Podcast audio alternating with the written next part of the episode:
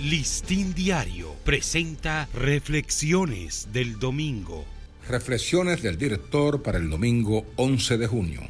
¿Qué tal amigos del Listín Diario? Estas son nuestras reflexiones. Y así terminó esta historia.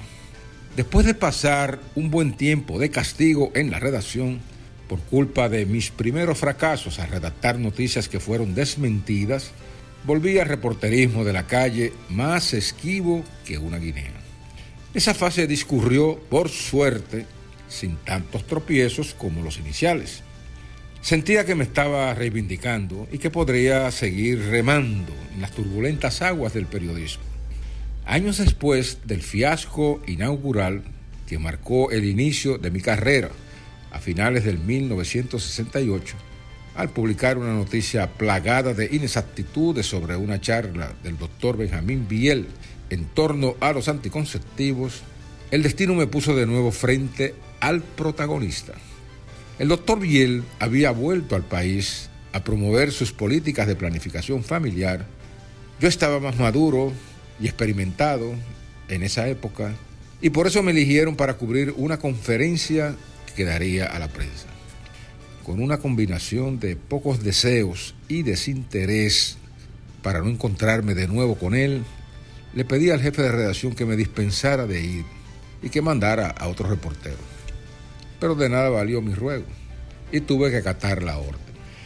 Aunque estaba convencido de que en 1968 el doctor Biel no había visto mi cara, sino la nota publicada bajo mi firma y que desencadenó su justificada aclaración, presentí que podía ser reconocido. No obstante, cuando llegué al salón de conferencias, el doctor Biel me saludó con mucha decencia y con mucha cortesía, como lo hizo con los demás colegas. En mi caso, el doctor Biel no se imaginaba a quién le estaba dando tan calurosa bienvenida. Ya en el medio de la rueda de prensa, fui el periodista que más preguntas incisivas le hizo sobre los temas de su dominio. Y el doctor Biel se mostraba muy entusiasmado con el careo y me daba las respuestas que yo buscaba. Yo me sentí en mis aguas y sobre todo confiado en que no volvería a desilusionarlo con otro estropicio de sus declaraciones como lo hice en mi infortunado debut, porque andaba provisto de una grabadora.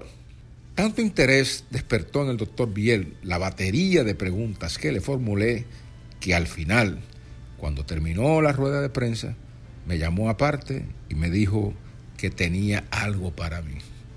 Dio unos pasos hacia una meseta en la que estaba su maletín y extrajo un ejemplar de su última obra sobre la explosión demográfica en el mundo.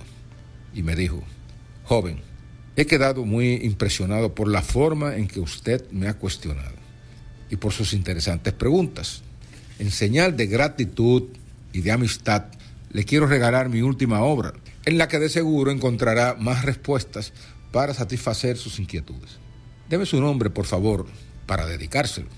Me quedé frío. Y en un segundo decidí que si le daba mi nombre, recordaría aquel enojoso episodio de 1968. Y para evitar que eso ocurriera, opté por darle mi segundo nombre, que es Antonio, y mi segundo apellido, que es Bucarelli. Y así, Antonio Bucarelli y el doctor Benjamín Biel Acuña cerraron un capítulo amargo de sus vidas con un libro que atesoro en mi biblioteca con los halagos de un reconocimiento que jamás habría recibido el novato Miguel Franjul en 1968. Listín Diario presentó Reflexiones del Domingo.